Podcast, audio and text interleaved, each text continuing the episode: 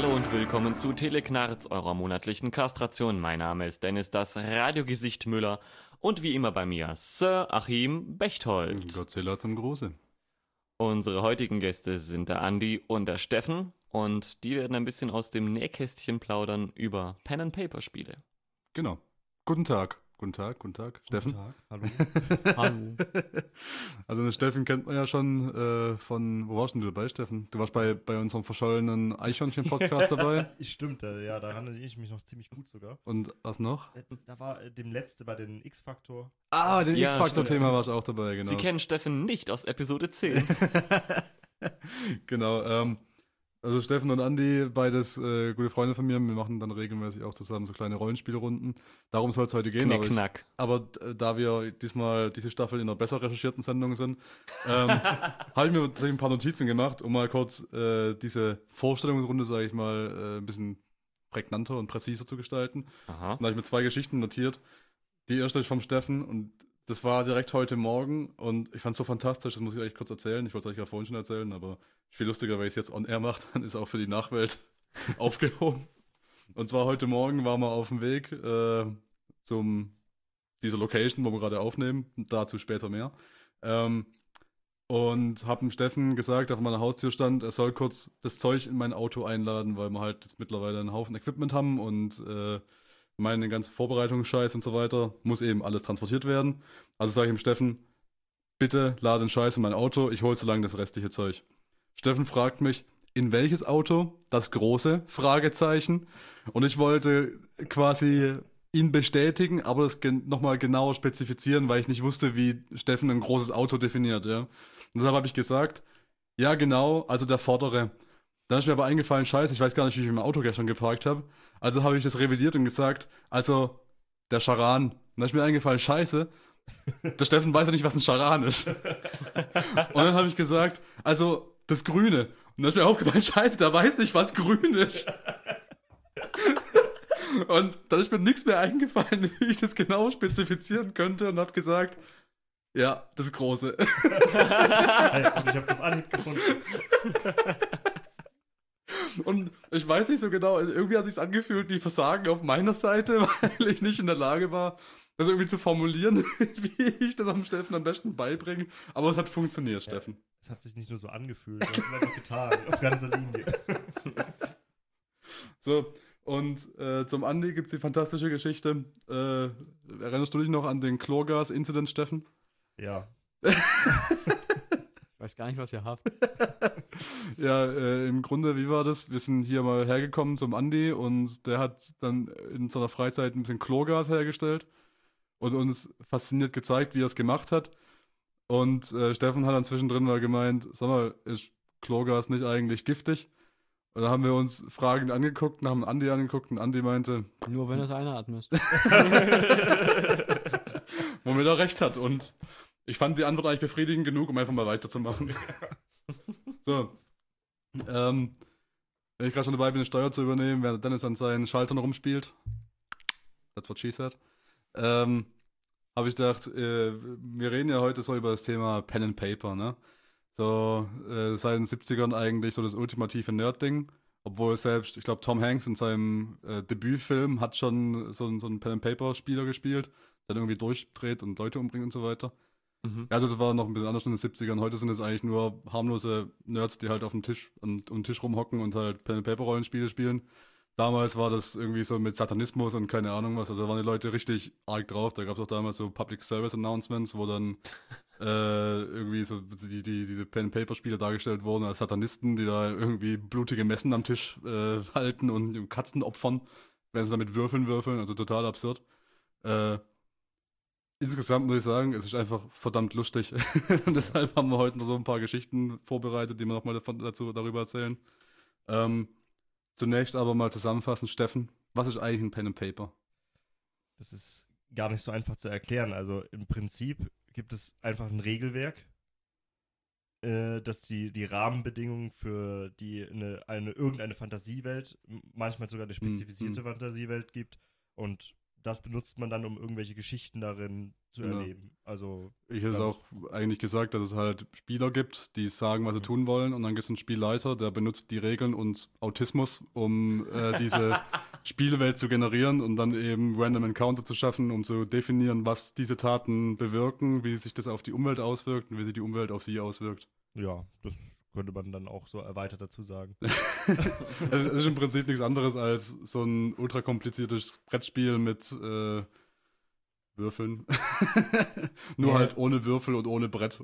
Was heißt hier ohne Würfel? Das stimmt, es gibt viele Würfel.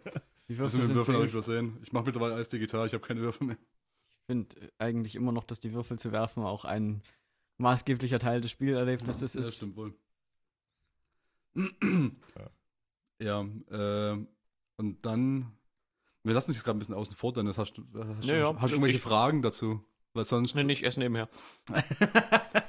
Wie seid ihr eigentlich zu, zu so Pen and Paper gekommen? Also über Einsamkeit? Das, ja, Das ist eine sehr gute Frage. das ist eine sehr gute Frage. Also ich weiß noch, dass ein guter Kumpel von mir hat das früher immer gespielt, so in der Schulzeit. Und das habe ich immer total fasziniert, aber ich hatte da auch Bock mitzugehen mal. Aber entweder wurde ich nicht eingeladen, was ich verstehen kann, oder ich hatte keinen Bock auf die Leute, mit denen es gespielt wurde, was ich auch verstehen kann. Wenn ich drüber nachdenke, was es vielleicht für ein Kreis war an Leuten. Und äh, es hat dann eine ganze Weile gedauert, bis ich dann effektiv mal zukommen bin, weil ich habe dann mal so zwei, drei Runden hier und da gespielt, aber das waren dann immer so ganz chaotische Sachen, die dann meistens, also ich weiß noch, ich habe mal mit so einem Brüderpaar das Ganze gespielt. Da der, der große Bruder, hat er, glaube ich, gespielleitet und es ist immer draus darauf rausgelaufen, dass sie sich gekloppt haben. weil der kleine Bruder nicht damit einverstanden war, wie der große Bruder mit seinem Autismus die Welt generiert. ähm, und äh, effektiv angefangen habe ich dann tatsächlich über einen guten Freund von uns, der Phil. Da haben wir mal eine größere und längere Runde gespielt, wo wir auch mehrere Sessions mal hinbekommen haben, weil das ist ja auch so der große Feind von Ja, einer ja. Äh, langlaufenden Kampagne, dass man sich irgendwann halt mal aus den Augen verliert und irgendwie ziehen dann Leute weg und dann hat nicht jeder immer Zeit und dann lässt man es halt irgendwann mal schleifen und dann stirbt Ich habe noch nie einen Charakter über Level 5, glaube ich, gehabt, wenn ich ihn nicht direkt bekommen habe. ja, schon. Also theoretisch kann man so ein Pen Paper für immer spielen. Naja, Ja. wenn, je nachdem, wie du die Zeit äh, streckst oder raffst, kannst du ja quasi das Leben eines Charakters nachvollziehen und wenn der dann 80 Jahre alt werden sollte, dann kann es sein, dass er dich überlebt. Ja. Ist auch äh, so eine schöne philosophische Note, dass man eigentlich jede Menge Charaktere erschafft, die einen selber überleben werden. Weil, weil sie einfach nicht mehr gespielt werden irgendwann. Ja, Ja, aber es, im Prinzip schon, ja, weil ähm, anders wie jetzt so ein, so ein abgeschlossenes Computerspiel, das ja immer irgendwie eine Art von Story hat, sei es Mario, der halt irgendwann die Prinzessin rettet, oder sei es auch was Komplexeres wie Uncharted meinetwegen. Es gibt ja immer einen Anfang und eine, ein Ende, das von dem Mhm. Computerspiel definiert wird. Ähm, diese Pen-and-Paper-Rollenspiele sind mehr wie Minecraft. Du hast da quasi Werkzeuge und du hast da eine Welt, mit der du interagieren kannst, aber diese Welt und die Figur werden weit länger aktiv sein als die Spielzeit, die du da reinsteckst. Außerdem ist es ja auch so, dass, also wie ich das verstehe, dass die, äh, dass die, der Spielinhalt eigentlich ja auch von den Usern generiert wird. Mhm. Also es ist nicht so, dass du wie von EA halt irgendwie eine Story bekommst, die sich drei Schreiber Ja. ausgedacht haben, sondern jeder kann ja sein eigenes Abenteuer da dann kreieren, oder? Exakt, weil also im Prinzip hängt es auch ein bisschen von dem Rollenspiel ab. Also es gibt dann äh, Shadowrun als so der, sag mal zusammen mit, äh, wie heißt das andere, Cyberpunk 2044 oder sowas in der Richtung. Mhm. Das sind eigentlich die zwei führenden Science-Fiction ähm, Pen and Papers.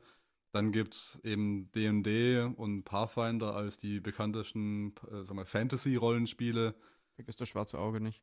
Oh Im ja, äh, das schwarze Auge. Das schwarze Auge ist halt äh, im deutschen Raum vor allem sehr verbreitet. Ähm, dann haben wir, was gibt's denn noch? Vampire the Masquerade. Ja, so, solches Zeug, diese Standards. Sehr spezifische Dinge halt. Star Wars hat ein eigenes Pen and Paper. Es gibt zu fast jeder Welt gibt es halt in irgendeiner Form auch ein Pen and Paper, weil es halt auch einfach zu machen ist im Endeffekt.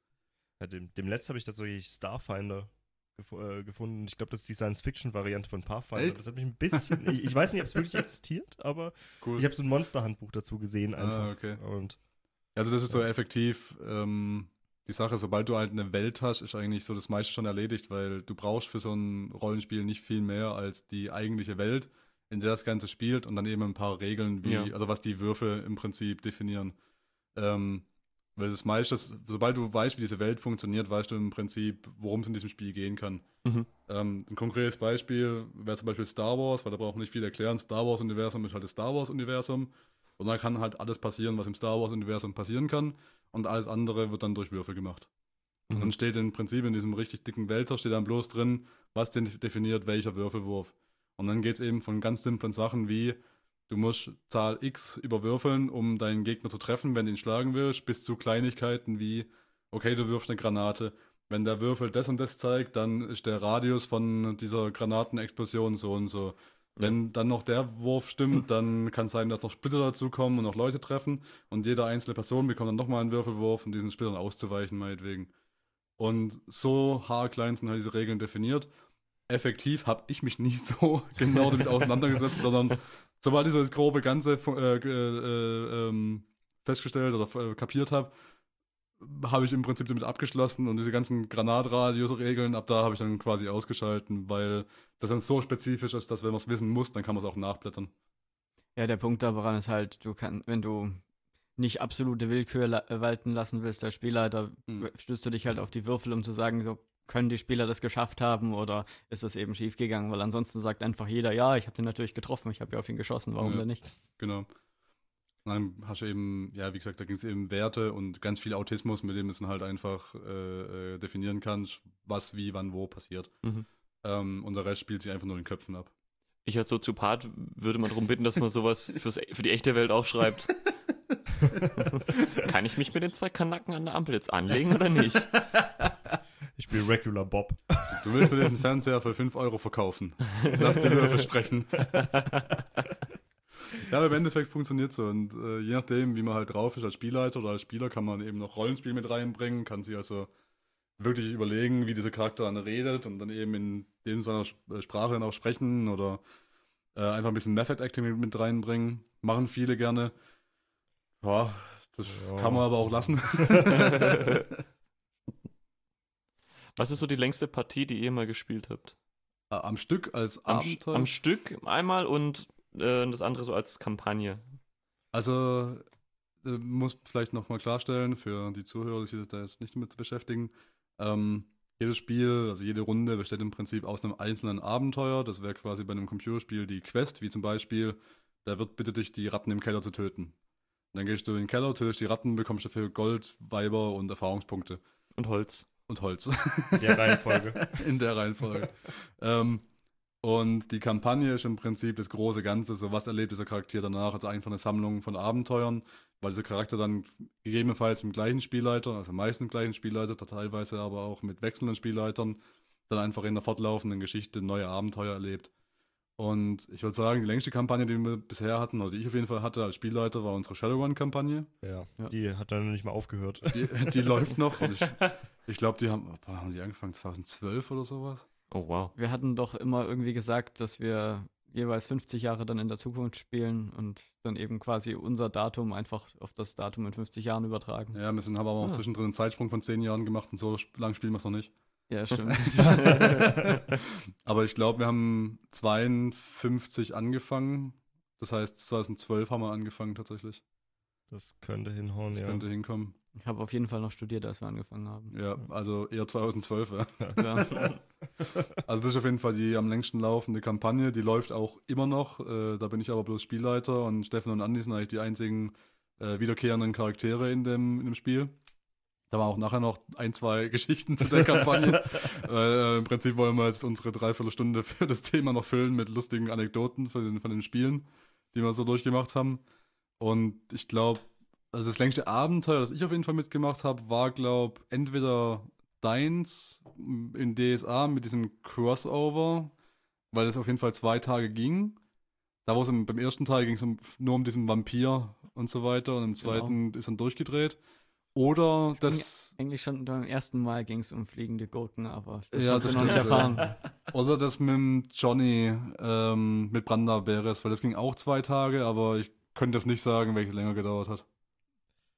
Das war stromlinienförmiger, weil äh, Ja. Ja, der Johnny eben besser organisiert war und auch das vorgefertigte Abenteuer uns oder mehrere zusammengestückelt hat zum Spielen. Also ich sag mal, so im groben Ganzen, das längste Abenteuer, das wir bisher hatten, war auf jeden Fall so zwei Feiertage nacheinander, erster und zweiter Weihnachtsfeiertag wahrscheinlich, entweder, also eins von diesen beiden Abenteuern mit jeweils, oh, ich sag mal 10, 12 Stunden Spielzeit pro Tag, Ja. Ja, also so 20 bis ungefähr. 25 Stunden, Wow. aber Respekt, ganz locker. Das, ja, das tut sich dann auch irgendwann dann niederschlagen. Nach zwölf Stunden Rollenspiel will man auch gar kein Rollenspiel mehr machen. da, da reißt einem dann erstmal eine Weile. Dann ist das mir wieder gut. Aber das Schöne ist halt hier, äh, wenn man zusammenhockt, im Prinzip ist ja nichts anderes, wie man dann halt alte Kumpels wieder sieht, nur dass man halt, also gerade zu der Zeit, wo man gerade diese langen Abenteuer, das waren, da hat er noch studiert, da haben wir alle studiert im Prinzip noch, hat man sich eh selten gesehen. Andi war dann nur zu den Semesterferien zweimal im Jahr daheim. Da hat man sich im Prinzip zusammengehockt und dann zwei Tage lang das Ding gespielt und dann hat man sich auch erstmal eine Weile nicht mehr sehen können. und dann, dann war es wieder erledigt für diese Semesterferien. Ja. Das hat man zwischendrin, also wenn es nicht gerade Weihnachtsfeiertage waren, hat man zwischendrin mal eine Stunde Pause gemacht, eine Pizza bestellt, beim Rewe nochmal einen Kasten Bier geholt, dann haben wir das Ganze überlebt. Im Falle von Johnny war es so, dass der sich da, das war definitiv nach Weihnachten, weil der kam da, glaube ich, gerade frisch vom Bund oder sowas in der Richtung. Und der hat sich da an einem Tag so eine komplette Schachtel mit so Alkoholpralinen reingeschaufelt. Das werde ich bis, also das habe ich bis heute nicht vergessen, weil ich diese Dinger brutal eklig finde. So diese Mischung aus Schnaps und Schokolade. Und der isst die dann nebenher wie Flips, während er uns fragt, ob ein Typ ist, mich dann taupten wollen oder lieber die Hand abschlagen. Ach ja.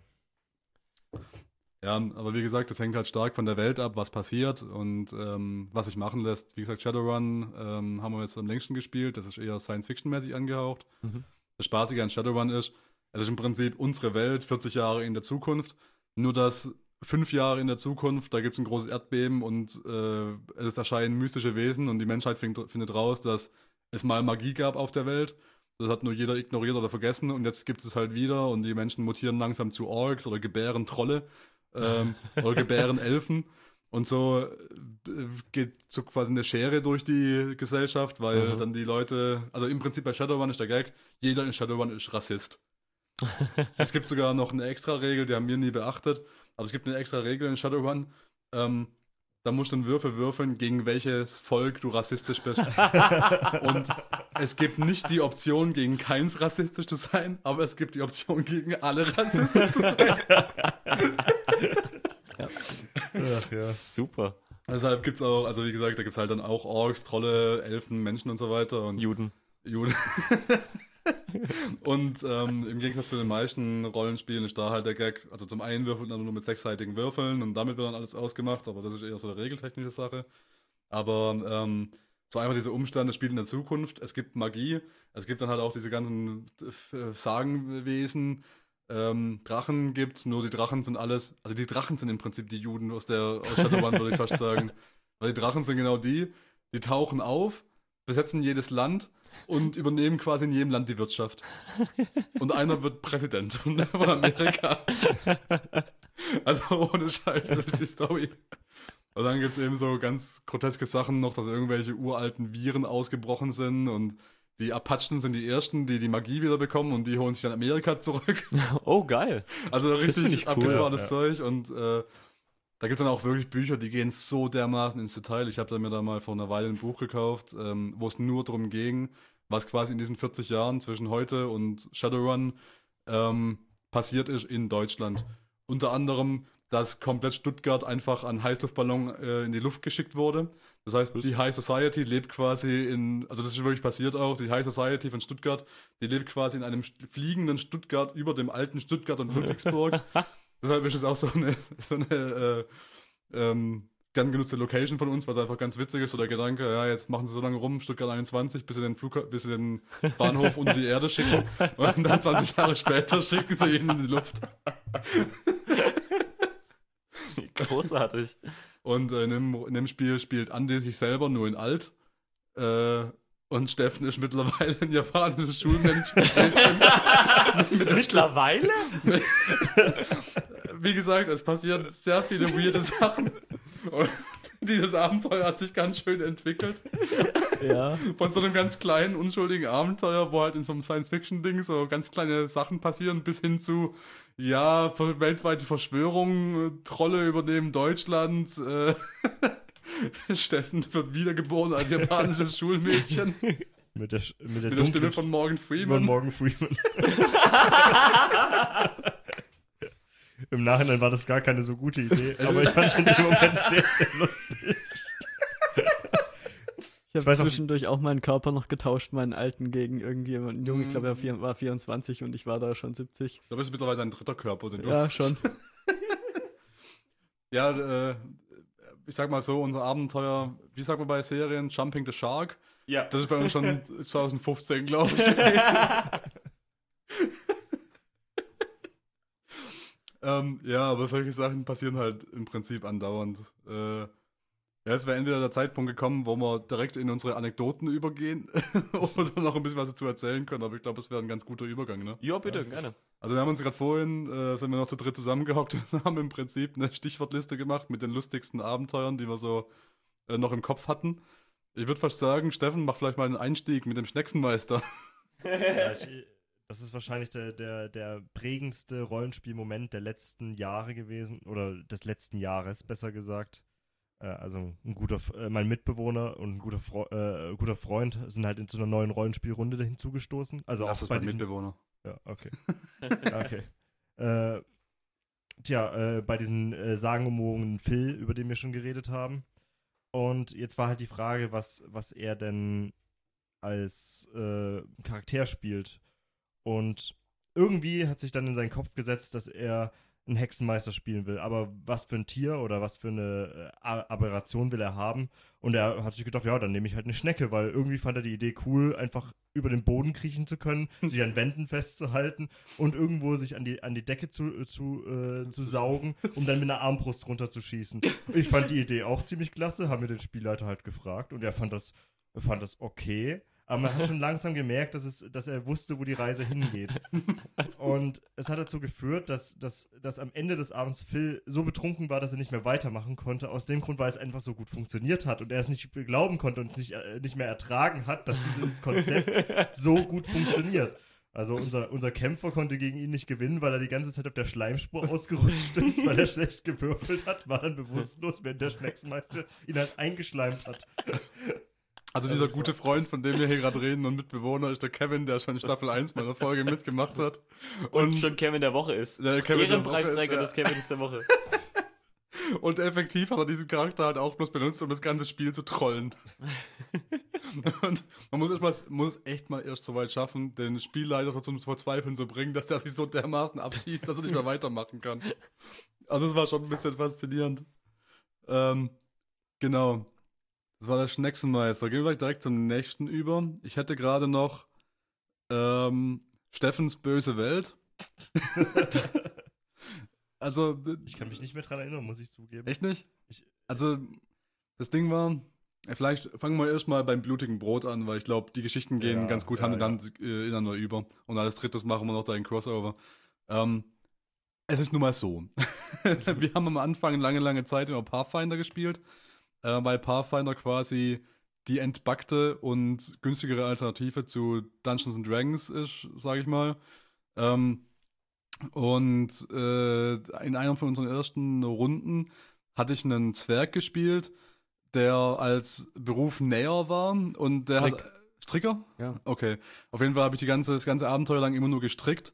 Und ähm, mein Kämpfercharakter hat sich hauptsächlich auf improvisierte Nah- und Fernkampfwaffen spezialisiert. Und irgendwann, als halt die Waffen ausgegangen sind, hat er halt angefangen mit harten Broten um sich zu werfen und Leute damit zu vermöbeln.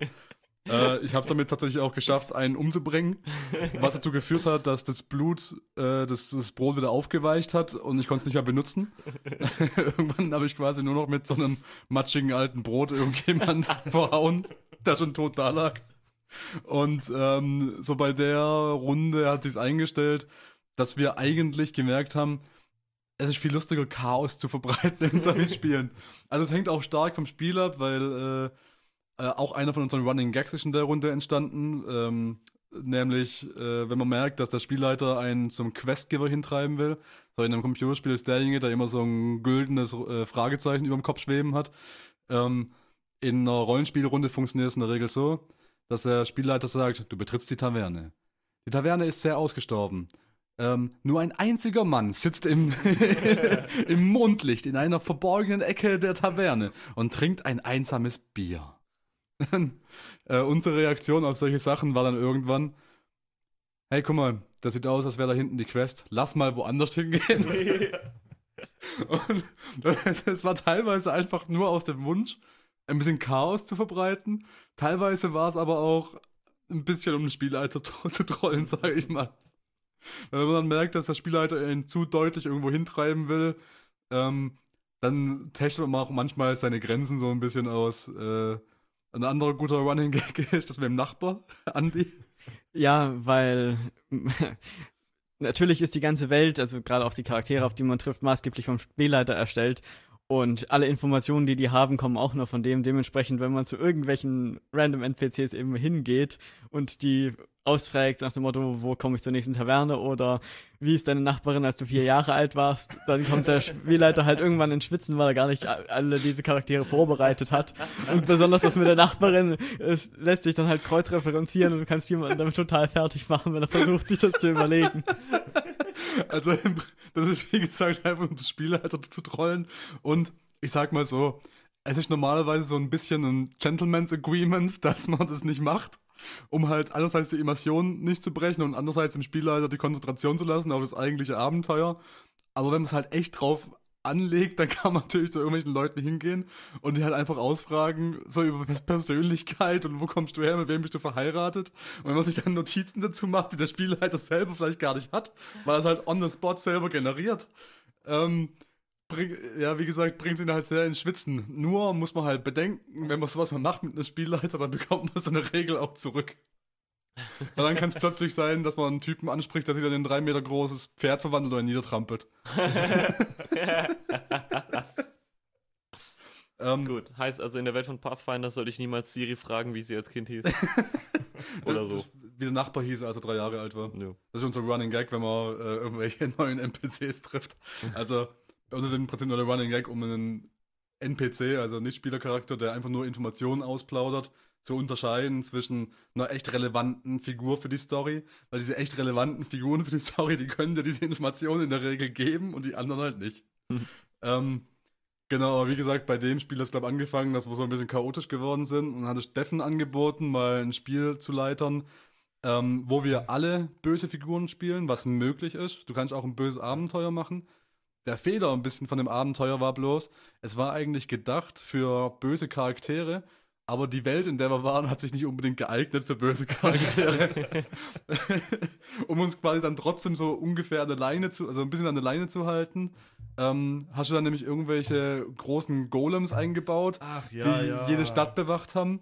Und wenn man quasi Kacke gebaut hat, dann wurde man von diesen Golems in Gewahr genommen. Ja, ich wollte ja nicht, dass die, die komplette Stadt abbrennt. Und ja, schon, aber das wollten wir ja. und das war aber im Prinzip so ein bisschen dein Deus Ex Machina, um uns halt so, wie gesagt, an Leine zu halten, ein bisschen. Und wenn man halt dann. Was? Alles gut. Okay. Und wenn man dann halt ähm, äh, einerseits versucht, an der Leine gehalten zu werden, aber andererseits versucht, eine Stadt abzubrennen, dann ist das so ein bisschen Disconnect zwischen, upsa, zwischen Spieler und Spielleiter. Ja, war, war, das nicht auch da, wo ihr diesen Waldläufer getroffen hat, der euch zur nächsten Stadt hätte bringen sollen, die dann einfach mitten im Wald umgebracht habt? Nee, das, das war unsere Reaktion darauf. Ah. Weil wir in der Stadt keinen Unfug treiben konnten, habe ich von meinem ganzen Ersparten einen Waldläufer als Mietling angeheuert, der meine Sachen in die nächste Stadt tragen sollte. Sagt der Motto, hey du, wir müssen in die nächste Stadt, kannst uns helfen. Hier, ich gebe dir Geld dafür, dass du die Sachen mitträgst, weil das dann meine Lösung war, um diesen Waldläufer-Charakter aus der Stadt zu bringen und A, meine Modlust zu befriedigen und B, keinen Schaden davon zu haben, weil das Geld, was ich ihm dafür gegeben habe, habe ich mir vorher bezahlt, aber das hatte er ja dabei. Das heißt, ich konnte ja. ihn umbringen und ihm das Geld wieder abnehmen. Ja, stimmt, da ist die Diskussion entstanden, aber wirklich zu einer Mietlingsgilde gehört, wo man das Geld der Gilde kriegt. Ja, genau. ich glaube, allgemein kamen dann, dann die ganzen Mietlingsfantasien her, die später ja, äh, genau. sind. Und äh, genau dieser, dieser Zwerg, der hatte eigentlich nur das Ziel, äh, ich habe mir genau ausgerechnet, was es kosten würde. Ich glaube, 125.000 Goldstücke oder sowas in der Richtung zu verdienen. Weil von diesen 125.000 Gold, Goldstücken konnte ich mir eine Galeere kaufen und für einen Tag genug Mietlinge, um diese Galeere einfach durch die Gegend zu tragen. Weil mein Ziel war wirklich, auf dieser Galeere zu stehen, von diesen Mietlingen durch den Wald getragen zu werden und äh, den Spielleiter sagen zu hören, die magischen Worte, Random Encounter, eine Galeere bricht durch die Bäume. genau. Und dieser Zwerg wiederum ist dann in Andys Abenteuer mal aufgetaucht zwischendurch. Wir haben dann sozusagen ähm, über jene psychisch begabten äh, fliegenden Gurken einen Dimensionsspalt geöffnet, in dem wir ins Paralleluniversum dieses, dieser bösen Steffenwelt gekommen sind, zu einem späteren Zeitpunkt, als der Zwerg das eben geschafft hat. Nämlich etwas anders. Er hat eben durch seine Strickfähigkeiten es erreicht, 1000 fliegende Teppiche zu stricken, die, auf die er dann 1000 Mietlinge ketten konnte, die dann seine Galeere getragen haben durch die, äh, durch die Wolken. Und an, anstatt durch die Wolken, äh, durch die Bäume zu brechen, ist diese Galeere dann eben durch die Wolken gebrochen. Wir haben uns extra den Moment natürlich aufgehoben. Die Golems haben wir, glaube ich, auch in die Stadt einfallen lassen. Oh ja. Stimmt, weil, weil aus, aus einem bestimmten Grund ich weiß nicht mehr, wie es dazu kam, war der NPC, den ich selber als Spieler dann noch gesteuert habe, damit sie die Kämpfe schaffen konnten, hatten wir beschlossen, dass der nicht dreckig werden kann. Und alle Dinge, die ihn irgendwie verletzt hätten, hätten ihn ja auch dreckig gemacht. Deshalb war er irgendwie unbesiegbar und wir mussten ihm die ganzen Golems auf den Hals hetzen. ja. Ähm, aber ich glaube, es war sogar, es war, glaube dieses Zwei-Tage-Abenteuer auch, gell? Ja, es hatte ja quasi als Detektivspiel mehr oder weniger angefangen. Ja, genau. Das war nämlich der erste Tag, der war, das war ein total kleines und ruhiges Setting. Da war nämlich, da war ich echt stolz auf mich. Also das war so einer von meinen hervorragendsten Momenten als Spieler. Da war nämlich das Setup, dass da eine Stadt war. Ähm, die Stadt bestand hauptsächlich aus äh, armutsgebeutelten Leuten, die alle bei so einer Suppenküche quasi gefespert haben. Mhm. Und ähm, da waren Vampir unterwegs, haben dann irgendwann geschlussfolgert, weil überall sind Leichen aufgetaucht, alle mit den gleichen Bisswunden. Irgendwann haben wir geschlussfolgert, okay, da muss ein Vampir unterwegs sein. Ähm, und in einem Anflug von Genialität habe ich gesagt, wir gehen einfach in die Suppenküche und also in jede Suppenküche in der Stadt und vergiften die Suppen mit Knoblauch. Dass quasi der Vampir die, yeah. Die ganzen Armen in Ruhe lässt, weil er die nicht mehr essen kann und auf die Reichen zurückfällt. Und das Reichenviertel war so klein in der Stadt, dass wir das quasi zu zweit oder zu dritt gut patrouillieren konnten. Aha. Um quasi den Bereich des Möglichen, wo, wo die Tat geschehen wird, einzuschränken und den Vampir stellen zu können. Das war ein Anflug an Genialität, den ich seitdem nicht nochmal hinbekommen habe. Super. Und äh, im zweiten Abenteuer kamen dann, wie gesagt, die, die fliegenden Gurken groß raus und Dimensionsportale haben sich geöffnet und ich weiß nicht, was noch alles passiert. Ich glaube, in der Minecraft-Welt sind wir zwischendrin auch gelandet. Genau, wir sind dann quasi noch durch ein paar äh, kleinere, ältere Computerspielwelten gelandet und haben den Gurkengeneral schließlich in, äh, hinter dem schwarzen Portal von Warcraft 1 getötet. ja. Ähm, Pathfinder, Jumping the Sharks, also was ich jetzt sage. Ja, genau. ja. Ähm, sonst habe ich jetzt gerade nichts mehr notiert zu Pathfinder. Aber äh, was ich genau, was ich noch erwähnen will, ähm, das sind nicht nur wir, die irgendwann diese Abenteuer so ins Absurde abdriften lassen, sondern das macht äh, Dungeons and Dragons im Prinzip schon seit den 80ern. Da gibt es nämlich zwei berühmte Abenteuer. Eins davon ist dieses äh, Castle Greyhound oder sowas in der Richtung. Ähm, da geht es quasi nur darum, dass in diesem, in diesem Schloss irgendwo im Nirgendwo ähm, ein Magier lebt und die Charaktere, also das ist ein selber geschriebenes Abenteuer, das ist offiziell kommt, also das gibt es halt auch, weil die meisten Leute erfinden lieber selber Abenteuer. Es gibt aber auch solche Adventure-Modules, die man kaufen kann, die lesen mhm. sich wie ein Roman, aber zwischendrin sind dann immer wieder Passagen, wo dann steht, hey, hier müssen die Charaktere das und das machen, um ja. das und das zu erreichen. Und dann wie so ein äh, wie hießen die Dinger? Drei Fragezeichen, Eskes Buch, wo dann dran steht, hey, wenn du das und das machst, dann spring von Seite 12 auf Seite 25. Ah, ja. Ja. Also bei drei Fragezeichen gab es nicht, aber bei so ähnlichen Detektivgeschichten ja, für Kinder. Ähm, und so sind dann diese Adventure-Modules aufgebaut. Und eins von den berühmtesten davon ist, wie gesagt, dieses, wo dann die Charaktere in, diesen, in das Schloss reingehen, um den Magier zu stellen. Und dann stellen sie da schnell fest, dass der Magier da Experimente macht mit Dimensionsportalen. Und äh, das wird dann da klar, als ich glaube, der erste Random Encounter da dran steht, äh, wenn die Charaktere die Tür öffnen. Thor ist nicht amüsiert, dich zu sehen. und damit fängt es dann harmlos an und dann es geht dann so weit, dass irgendwann Kirk und Spock in einem Raum stehen und mit ihren Phasers. Spock, Set your faces to kill. und dann, dann gibt es einen Fight zwischen den Charakteren in dem D&D-Universum und fucking Kirk und Spock. Also ohne Scheiß, das ist wirklich voll von so, so Popkultur-Referenzen. Ich glaube, irgendwann kriegen sie ein Lichtschwert in die Hand und, und ganz am Ende gibt es noch irgendwie 20 Liches, die sie dann besiegen müssen. Also das ist wirklich komplett so als Abschluss von quasi dem Charakter gedacht. So, wenn du mal einen Charakter auf Level 20 gebracht hast, dann ist das das Abenteuer, mit dem du ihn umbringst. Weil Da gibt es keine anderen Möglichkeiten mehr. Also, äh, wie gesagt, das, das liegt es nicht nur an uns, dass es so abgedreht werden kann. So, dann habe ich auf meiner Liste noch stehen Zauberfeld. Zauberfeld, das wäre äh, wär Shadowrun. Tandem ist auch Shadowrun. Aber wir können auch zu Shadowrun rübergehen. Oh, vielleicht aber kurz noch äh, Branda Beres erwähnen. Branda Beres! Branda Beres? Branda Beres ist äh, auch so ein Running Gag von uns. Der ist quasi aus diesem anderen äh, langen Abenteuer entstanden, das ich da erwähnt habe. Ähm, ja, wie soll ich sagen? es, war ein, es war theoretisch am Ende das Sequel zu dem Crossover. Ja, genau. Ja, richtig. Das war das gleiche, die gleiche Kampagne eigentlich. Ja. Ähm, da hat dieser erwähnte Johnny äh, gespielleitert. Ein Gruß an Johnny an dieser Stelle. Ähm, und Johnny ist ein fantastischer Spielleiter, weil der, der macht genau das, was man von so einem Spiel erwartet. Der wirft dich quasi in diese Welt, lässt dich Dinge tun und reagiert dann darauf, was du tust und zwingt dich nicht in irgendeine Richtung. Das heißt, er hat uns einfach nur gesagt, ja, ihr steht da halt und habt Hunger. Und dann ist halt unsere Option, ob wir jetzt jagen gehen oder was weiß ich machen. Und dann hat sich halt, gab es halt einen Adventure-Hook, ähm, wo wir angeheuert wurden, irgendeinen Turm oder eine Mauer zu bauen oder sowas in der Richtung. Und dann haben wir gesagt, ja, dauert ein halbes Jahr, bekommen wir Geld und Essen dafür, können wir machen.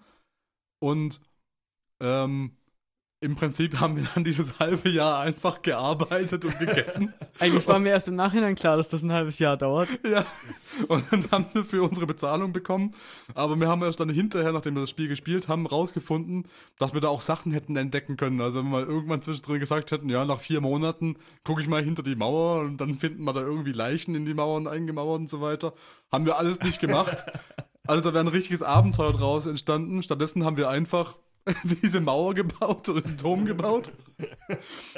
und haben uns da nichts weiter bei gedacht.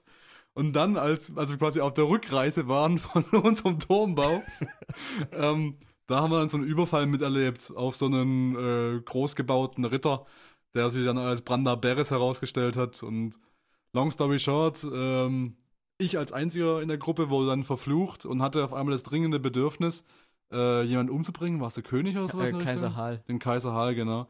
Kaiser Ähm, Hall ist ein Tyrann, geht und tötet diesen Mann.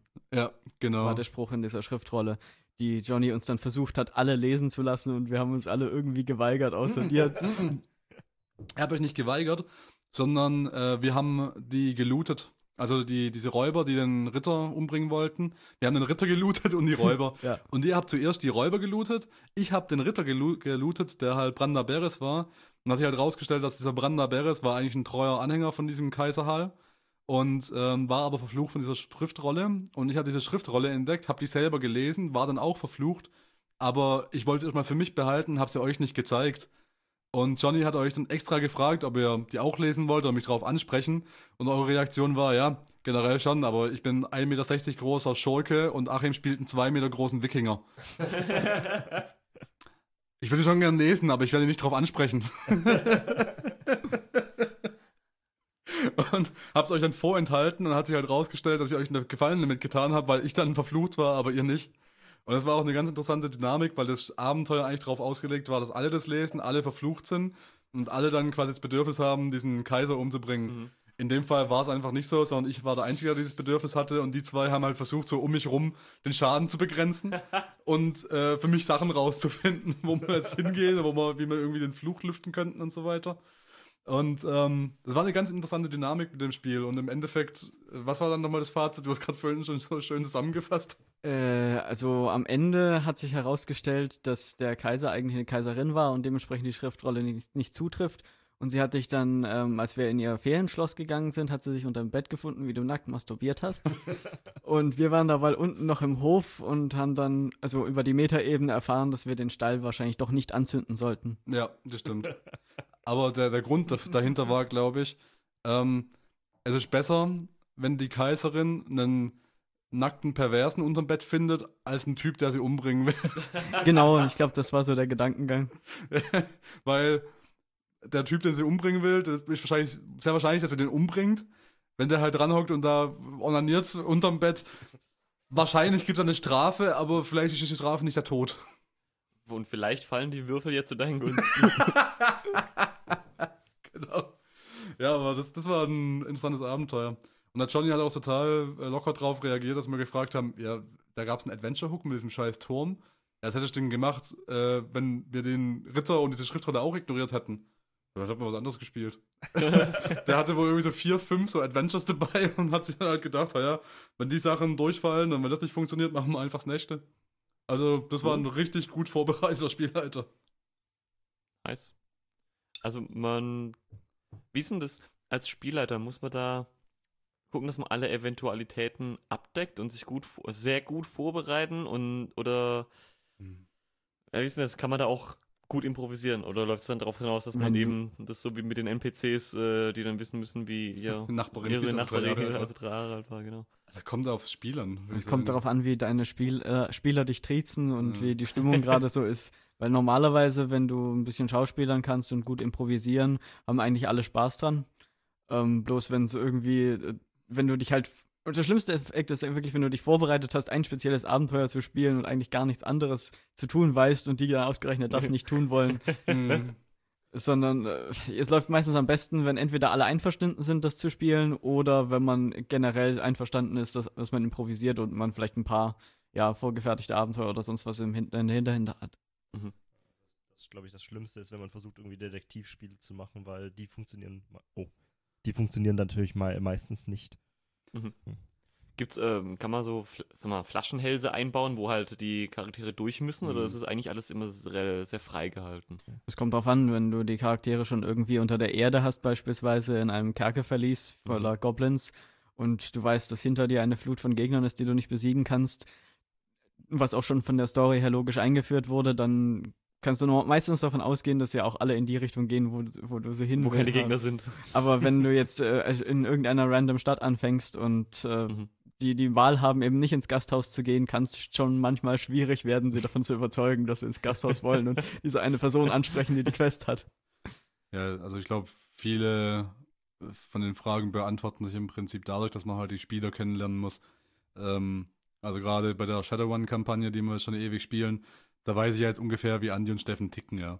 Die auf so offensichtliche Adventure-Hooks werden die ab und zu mal reinfallen, die werden auch wissen, okay, wenn ich da jetzt mal nicht in die Richtung gehe, wo ich da Achim haben will, kann es sein, dass mir am anderen Ende von dem Raum was Schlimmeres erwartet. ähm, deshalb, Das klingt ganz nach Achim. ja, deshalb kann es sein, dass, also entweder kriegt man die Leute dann so dadurch, dass man halt sagt, ja, geh mal dahin, oder man schafft halt ein Setup, in dem sie ja nicht anders reagieren können, wie zum Beispiel, naja, deine Wohnung explodiert. Du musst da jetzt raus oder du stirbst. Ähm, Ich möchte anmerken, dass meine Wohnung explodiert ist, weil ich 120 Kilogramm Sprengstoff gekauft habe und die extra dort platziert habe. touché. Oder sowas wie Chlorgas ist in deinem Haus. Random Encounter. Ja, aber so lernt man ja im Prinzip die Spieler ein bisschen kennen und weiß dann, worauf die Bock haben und worauf sie reagieren. Und ab und zu packt es mir dann halt auch mal, ich mache dann halt ein Abenteuer, wo, wo er nicht so gut funktioniert oder äh, wo ich einfach mal was ausprobieren will. Ähm, ein Abenteuer habe ich mal gemacht, hat auch nicht so gut funktioniert, wo ich einfach mal gedacht habe, ja, ich reagiere einfach mal auf alles, was die Idioten mir sagen und beantworte das einfach mal mit Ja. So diese Grundregel, die man vom Improv kennt. Ja, yes and. Yes and, genau. Golddöner. Golddöner, genau. Und habe dann im Prinzip so ein, so ein Total Recall-Szenario geschaffen, in dem die halt auch nicht wissen, dass sie in Wirklichkeit in der Simulation sind. Ah. Und äh, die, die, also die zwei sind super, wenn es um so echt chaotischen Scheiß geht, ja. Weil es dann halt sein kann, vor allem beim Steffen, dass der in, in Shadowrun Berlin steht und sich fragt, hi, ich hol mir was zu essen. Ich guck mal, ob es da einen Döner aus Gold gibt. Also to total zufälligen Scheiß, der einfach, der einfach nur blöd herausgesprochen ist. Und in dem Abend habe ich mir gedacht, weißt du was? Ja, es gibt da einen Golddöner. Weil ist eine Simulation, aber er weiß es nicht. ah. Das ist geil. Das ist echt geschickt. Hat leider insgesamt nicht so gut funktioniert, weil das Ganze die halt zu schnell paranoid gemacht hat. Und dann haben sie sich am Ende gar nicht mehr getraut, irgendwas zu machen. Ja, ja, das stimmt. Das war auch die, äh, die Wohnung von diesem Ares-Angestellten, wo ich zuerst Mhm. gemeint habe, der hat doch sicher einen Hassschrein, weil sie ihn gefeuert haben. Ja. Und dann, oh, Überraschung, da war ein Hassschrein, wo, alles. und dann habe ich gemeint, und als wir rausgegangen sind, habe ich gemeint, oh Gott, jetzt müssen wir schnell weg, die Wohnung explodiert garantiert. Und dann ist die Wohnung explodiert. Aber wir haben das bis zum Ende nicht gemerkt. Das ist, Ja. das, das genau das. Das Problem ist, dass Wohnungen sehr häufig ja, explodieren in Shadowrun. Shadowrun explodiert irgendwie alles irgendwann. Besser diese Kneipen laufen, die einfach dauerhaft explodiert ist. Ich glaube dreimal in einem Abenteuer. so. Wollen wir vielleicht noch kurz äh, bezüglich Shadowrun unsere Lieblingsanekdoten erzählen? Zauberfeld? Ja. Jeder Oh Gott. Ich glaube, Zauberfeld war halt eines unserer ersten Abenteuer, da wo kurz danach, wo wir eben unsere Charaktere erstellt hatten und ich gesagt habe, ja, ich bin ich selbst eben 2052, also Hm. äh, wie alt wäre ich dann? Ich glaube, es war irgendwas um die 73, 63 Hm. oder so, Hm. keine Ahnung. Und ich weiß gar nicht mehr, wie die Story mit Max Headroom jetzt angefangen hat. Also es, ich weiß noch, dass es so war. Ähm, ihr hattet eigentlich eine größere Gruppe. Da haben wir noch mit mehreren Leuten teilweise gespielt. Und ähm, ihr zwei wart eigentlich eher die Support-Charaktere, beziehungsweise so die, die Hinterlistigen. Also Ste Steffen hat quasi einen Hacker gespielt und Andy war der Magier der Gruppe. Das heißt, der Waffenexperte und der Typ, der mit Schwertern umgehen und draufhauen kann, der war im Prinzip nicht da. Ähm, deshalb habe ich da ein Abenteuer geschrieben, wo es eher so ein bisschen um Spionage und Infiltration ging. Und da ging es dann darum, dass die irgendwelche Informationen extrahieren sollten von einem äh, in Rente gegangenen Hacker aus dem 20. Jahrhundert. War damals, als die ganze Technik noch rückständig war und man noch mit Kabelbuchsen ins Internet gegangen ist und so weiter. Ähm, und äh, der hat sich in Zaberfeld zur Ruhe gelassen auf so einem Bauernhof und hat anscheinend irgendeinen versteckten Keller, wo er seine Daten aufbewahrt. Und da solltet ihr quasi mit einem mit einer, also quasi einen Zukunfts-USB-Stick hingehen und diese Daten extrahieren. Der USB-Stick war schon richtig programmiert, das heißt nur noch reinstecken, Daten extrahieren, gehen. Ähm, That's what she said. Exakt. und äh, daraus ist dann ganz viel entstanden, weil ich gedacht habe, okay, zu zweit wird das Abenteuer eventuell schwierig, weil ich halt, ich habe das Abenteuer erstmal erstellt und fand es dann ganz witzig und habe gedacht, ich gebe denen noch einen NPC mit dazu und habe gesagt, ja, also in Shadowrun geht es meistens sowieso darum, die Leute wollen eigentlich nur überleben und wollen was zu essen und um dieses Essen zu bekommen, brauchen sie Geld. Um das Geld zu bekommen, müssen sie Aufträge erledigen. Das heißt, sie gehen in so spezielle Runner-Kneipen, wo sie dann quasi als Auftrags Punkt, Punkt, Punkt angeheuert werden. Manchmal als Killer, manchmal als Spion, was weiß ich. Ähm, und da wurden die quasi angeheuert, haben aber noch einen NPC an die Seite bekommen, der sich Max Headroom nannte. Und es war zu dem Zeitpunkt ein Mensch. Mhm. Ähm, und äh, angedacht war es dann so, dass die zwei im Prinzip ähm, diesen Keller infiltrieren und ähm, da ist dann schon irgendwas passiert und dann müssen sie sich im Prinzip durch Geröll durchwühlen und finden dann irgendwann Sachen, die sie ein bisschen suspekt finden. Das erste, was, was dann passiert ist, ist, dass sie in einem Raum gelandet sind, der nicht der richtige Raum war. Aber in der Mitte von dem, also zu dem Zeitpunkt hatte sich dieser Max Headroom schon von ihnen getrennt. Also gesagt haben, ja, du guckst mal da lang, ich guck mal da lang, weil es war wirklich ein riesen Ding da unten eigentlich. That's what she said. Ähm, und äh,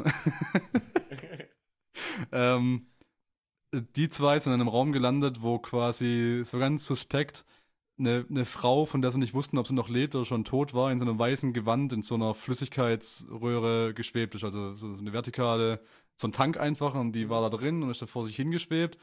Und äh, da waren dann jede Menge Bildschirme und Buchsen und die wussten nicht so richtig, was damit anzufangen und hatten keine Ahnung, was sie da tun sollen.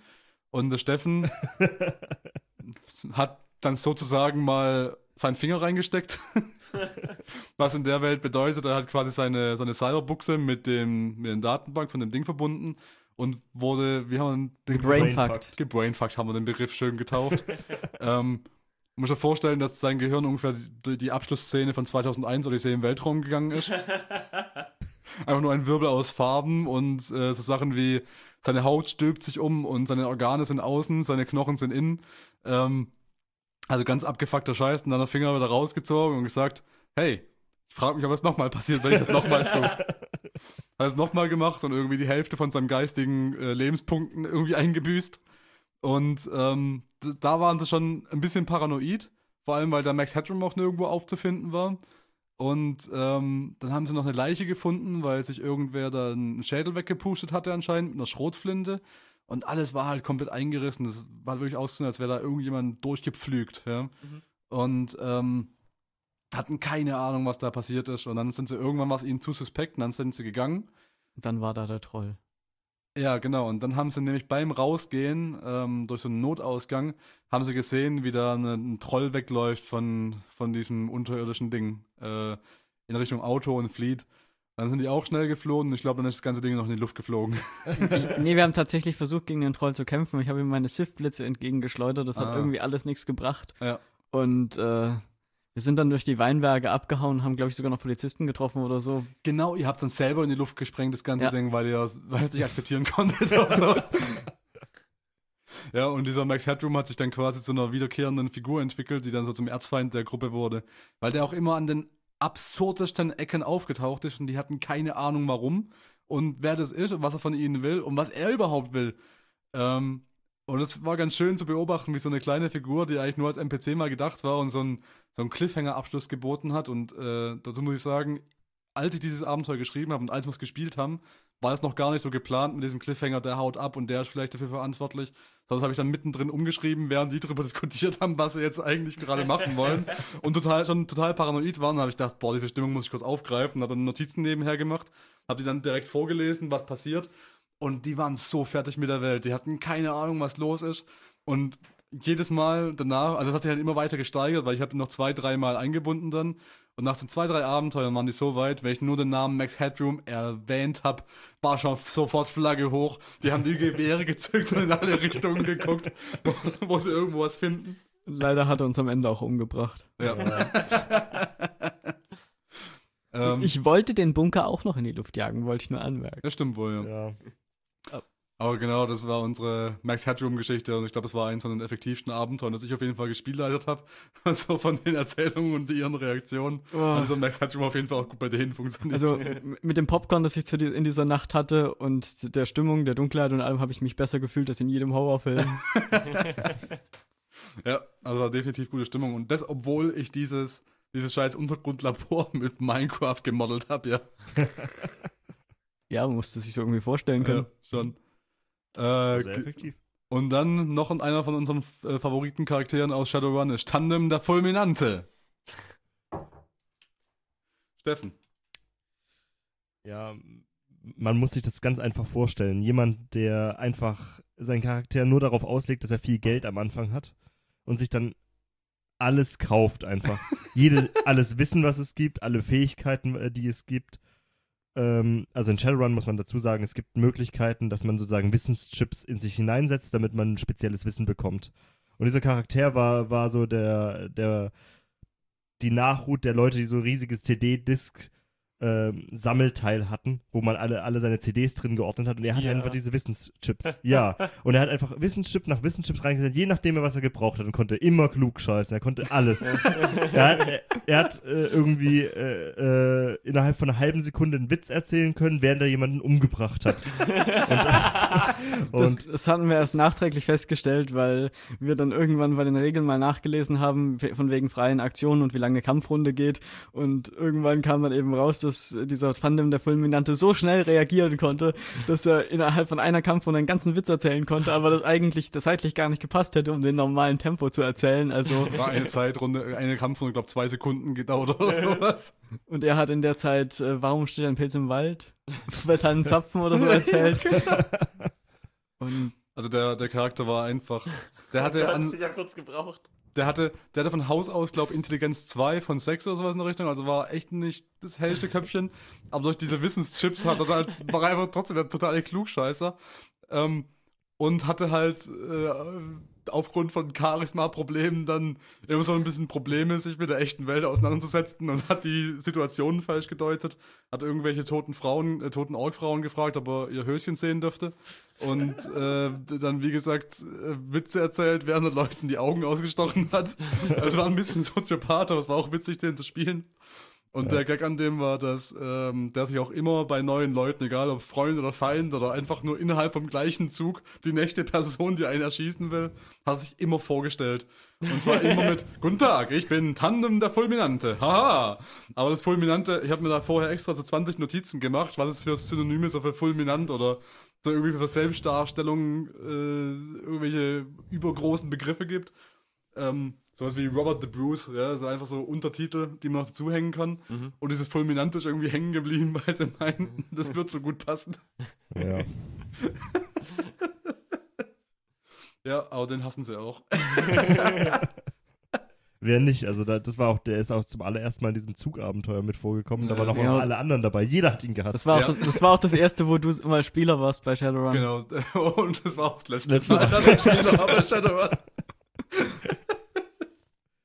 Haha! So, aber ich glaube, es war es so mit unseren Anekdoten zu, Schön. zu Pen and Paper Geschichten. Also wie gesagt, ähm, So von äh, Thema Brettspiele und diese Freizeitgestaltung ist Pen and Paper dann doch immer noch eins von meinen Lieblingsspielen. Einfach, weil es so viele Möglichkeiten gibt und du so viel Scheiß machen kannst und es trotzdem halt nicht, also es ist quasi, wenn ich ein Äquivalent dafür suchen müsste, wie wenn zwei gute Kumpels sich unterhalten über irgendeinen Bullshit, nur dass es Regeln dafür gibt. und einfach ganz viel Improv und wie gesagt, das ist einfach ein, ein Feuerwerk der Fantasie, das da ausbricht. Ähm, von daher kann ich es nur jedem empfehlen, äh, der Bock auf sowas hat. Und jeder, der Bock drauf hat, sich sowas mal anzuhören, der kann jetzt bei den nächsten äh, Ausgaben von Teleknas mal aufpassen, denn, Dennis? Denn wir äh, kreieren unser eigenes Pen-and-Paper-Adventure auf der Basis von Pathfinder unter dem ähm, unkreativen Titel Telequest, weil ich bis jetzt 2018 noch nicht dazu gekommen bin, mir einen besseren Namen zu überlegen. ähm, aber ja, Telequest, die nächsten sechs Episoden sind es, glaube ich. Die Genau. nächsten sechs Episoden laufen unter der Sonderflagge des Pen-and-Paper-Abenteuers der politisch inkorrekten, eurer politisch inkorrekten Lieblingspodcaster. Genau. Wir haben auch für jede Episode einen neuen bzw. alten Gast angeheuert, der mit von der Partie ist. Und äh, ich werde das ganze Spiel leitern. Dennis und Kerstin werden als Hauptfiguren dabei sein. Und äh, schauen wir mal, wie es läuft, ne? Schau mal, wie es läuft. Ich bin sehr gespannt. Ich freue mich drauf. Sehr schön. Dann würde ich sagen, kommen wir Zum zu Kevin der Woche. zum unseren alten Rubriken, zum Kevin der Woche. Der Kevin der Woche. So, Achim. Der Kevin der Woche. Ach, ich habe mich schon so lange drauf gefreut, bis endlich mal was zu berichten ist über den Vollidioten. Kevin Hart ist der Kevin der Woche. Yay! Also ich habe das schon mal gesagt, ich habe einfach so eine Liste an, an, an Kevins, die ich einfach schon lange mal irgendwie verarbeiten will beim Kevin der Woche, die aber einfach nichts Spannendes tun. So Kevin Smith, der ist halt einfach Kevin Smith seit Jahren. Es wäre schön, wenn der mal irgendwann wieder so einen richtigen Scheiß macht, dass man den mal wieder erwähnen kann. Aber diese Woche hat es auf jeden Fall mal Kevin Hart getroffen. Ähm, Kevin Hart ist ja nicht unbedingt bekannt als Kind von Traurigkeit, beziehungsweise als, ach, wie soll ich sagen, äh, zurückhaltend, was Frauen angeht. Äh, ich glaube, er ist irgendwie schon zweimal geschieden und hat eine Asiatin geheiratet, die größer ist als er, was echt traurig ist, wenn man darüber nachdenkt. Ähm, und jetzt kam endlich mal das, was kommen muss. Äh, äh, gerüchteweise sieht man den trotz diversen Hochzeiten immer mal wieder mit irgendwelchen Frauen in irgendwelchen Aufzügen nach Auftritten. Und jetzt ist soweit, dass äh, es eine, eine Sextape-Extortion gibt, also da wo ich aus FBI eingeschalten worden Oha. und äh, wird quasi erpresst mit Sextapes aus mehreren Quellen, äh, wo Frauen sagen, ja, sie haben ein Sextape gemacht und sie werden es veröffentlichen, wenn sie kein Geld dafür bekommen. Kevin Hart hat dann wohl beschlossen, Frauen finde ich immer wieder, Geld aber nicht. Dein Ruhm ist vergänglich und hat einen Instagram-Post gemacht mit, ja, hey, da will mich einer erpressen wegen Sextapes. Ja, die gibt's. Ich gebe da kein Geld. das war sozusagen die Aussage, das war sein räudiger Gesichtsausdruck, äh, während er diesen, diesen Post veröffentlicht hat. Aha. Und ähm, genau. Räudig passt auch statt räudig. Ja. Er hat sich wohl gedacht, ja, das einfach zuzugeben, ist wahrscheinlich billiger, als die Millionen auszugeben, die sie haben will. Aber trotzdem ermittelt das FBI, was ich jetzt irgendwie schon redundant finde, aber sei es drum. Es ist ein Schwarzer involviert, da muss die Polizei mitmachen. Und das war's vom Kevin der Woche. Sehr schön, wunderbar, vielen Dank. Und wir machen gleich weiter mit Not Sure How to Masturbate to This.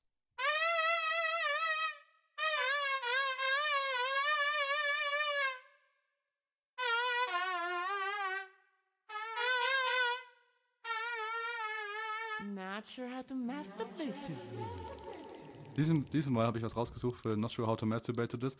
Fand ich selber sehr faszinierend. Ähm, und zwar äh, gab es da vor einer Weile mal einen Reddit-Artikel. Ähm, da gibt es auch aus verschiedenen Quellen jede Menge Artikel zu dem Thema. Äh, und zwar, goddammit, habe ich den Artikel gerade weggeklickt.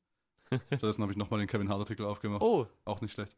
Ähm, und zwar hat einer auf Reddit ähm, geschrieben, dass sein Bruder vor Jahren mal als sozusagen als Praktikant bei einem äh, in einer Obduktion, wie heißt es? Äh, Pathologie, Achso, ja. in der Pathologie äh, angestellt war und ähm, hat da dieses schöne Teil äh, bearbeiten müssen.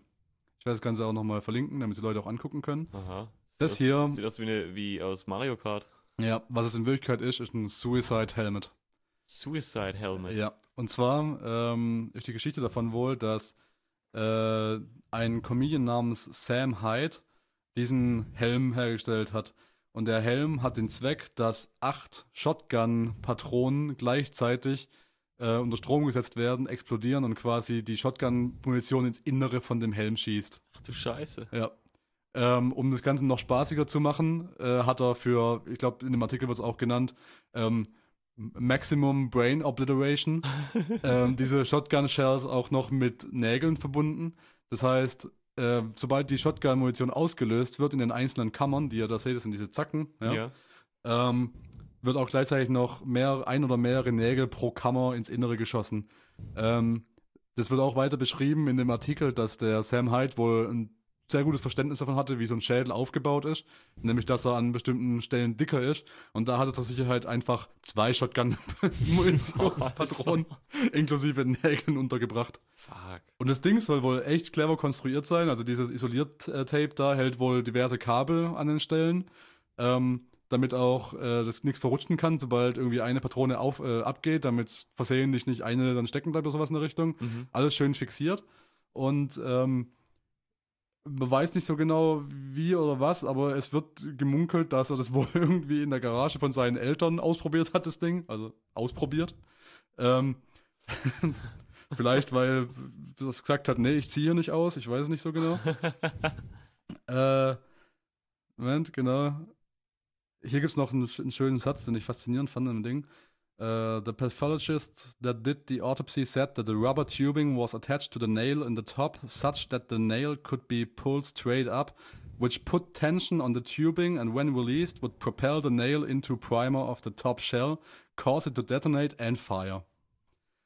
Das Ding ist richtig, richtig scheiße kon gut konstruiert. Und einer von den Reddit-Kommentatoren hat gemeint, das wäre ein verdammt gutes Kickstarter.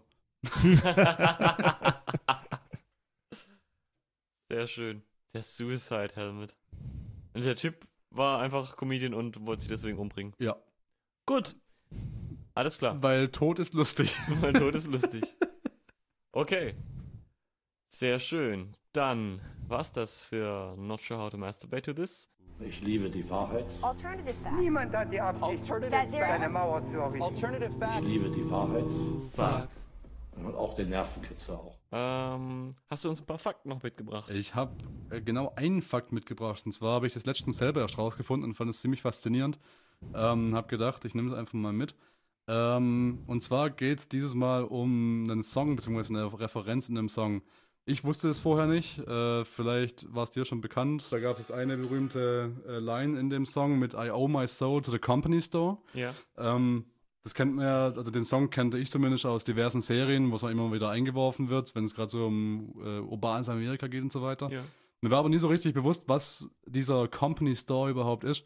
Ähm, und erst vor ein paar Wochen habe ich rausgefunden, dass dieser Company Store war im Prinzip so, ähm, das wurde von vielen so Kohlenminenarbeitern so verteufelt und äh, halt damals in den 50ern vor allem äh, immer wieder aufgegriffen als so ähm, ein Beispiel für die äh, bösen Machenschaften von großen Firmen, äh, weil die Kohlenminenarbeiter damals quasi daran gehindert wurden durch äh, sag mal, Verdienst und durch harte Arbeit in ihrer Klasse aufzusteigen, dass die quasi immer in ihrer Arbeiterklasse bleiben müssen, weil die damals teilweise nicht in Geld bezahlt wurden, sondern in Gutscheinen. Was dazu geführt hat, dass die quasi ihre Gutscheine für Essen, Trinken, Lebensmittel und so weiter ähm, in dem Company Store, dem begleitenden, ausgeben mussten. Aha. Weil, wenn du halt nur Gutscheine bekommst, um deine Familie zu ernähren, musst du natürlich immer da den Scheiß kaufen. Teilweise auch für Preise, die halt die Company bestimmen kann. Mhm. Und kannst natürlich nichts ansparen, weil selbst wenn du die Gutscheine tauschen könntest, ist halt nur mit anderen Kohlenminenarbeitern, die auch nur Gutscheine haben. Ja. Das heißt, es war dieser Company Store ist quasi ähm, so ein Sinnbild dafür, dass die Leute diesem Company Store einfach ihre Seele schulden, weil sie da niemals rauskommen werden aus diesem Teufelskreis. Ja. Weil die ja immer nur diese Gutscheine verdienen und immer nur diese Gutscheine aus, äh, ausgeben können. Fand ich einen kleinen faszinierenden Kniff, dass es daher kommt. Traurig. Tja, Gott sei Dank bin ich nicht in der Kohlenminenindustrie. Danke, Trump. Dann vielen Dank für diesen Fakt und wir kommen nun zu Too Long Didn't Listen. Way too long, I didn't listen. To Zero World. Was haben wir heute gelernt, Achim? Oh. Mhm. Ich habe gelernt, wenn ich mich schon unter Tage befinde und dafür nur Gutscheine bekomme, dann hoffentlich nicht in Zaberfeld. Steffen, was hast du heute gelernt? Äh, dass wir diese Scheune wirklich hätten nicht anzünden sollen. Andi? Ich fände, es wäre lustiger gewesen, wenn wir die Scheune doch noch angezündet hätten. Und ich habe gelernt, dass Kevin Hart vielleicht mal sich bei anderen Comedians was abgucken könnte, zum Beispiel in Suicide Helmet. Und das war's auch für heute mit Telegnaz. Vielen Dank fürs Zuhören. Vielen Dank an den Andi und an den Steffen. Natürlich auch an Sir Achim Bechtold. Mein Name ist Dennis das Radiogesicht Müller. Wir freuen uns auf das nächste Mal. Bis dann.